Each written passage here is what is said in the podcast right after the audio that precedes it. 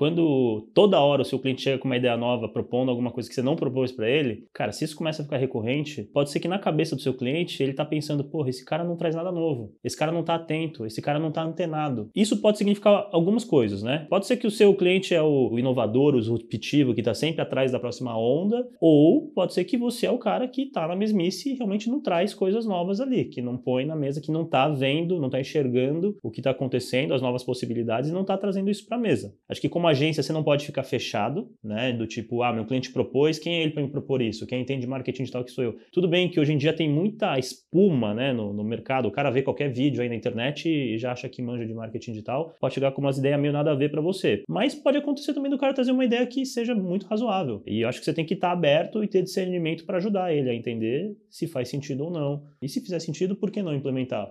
Só porque a ideia veio do cliente, não veio da agência? Com certeza. Acho que não faz sentido. Tem que ser um trabalho a quatro mãos, eu acho, né? Quer aprender marketing digital no seu ritmo? Ter acesso a mais de mil aulas? Agora você pode assinar o Plano Pro mensal da Mirago a partir de R$ 79,90 por mês. E você cancela quando quiser, sem multas.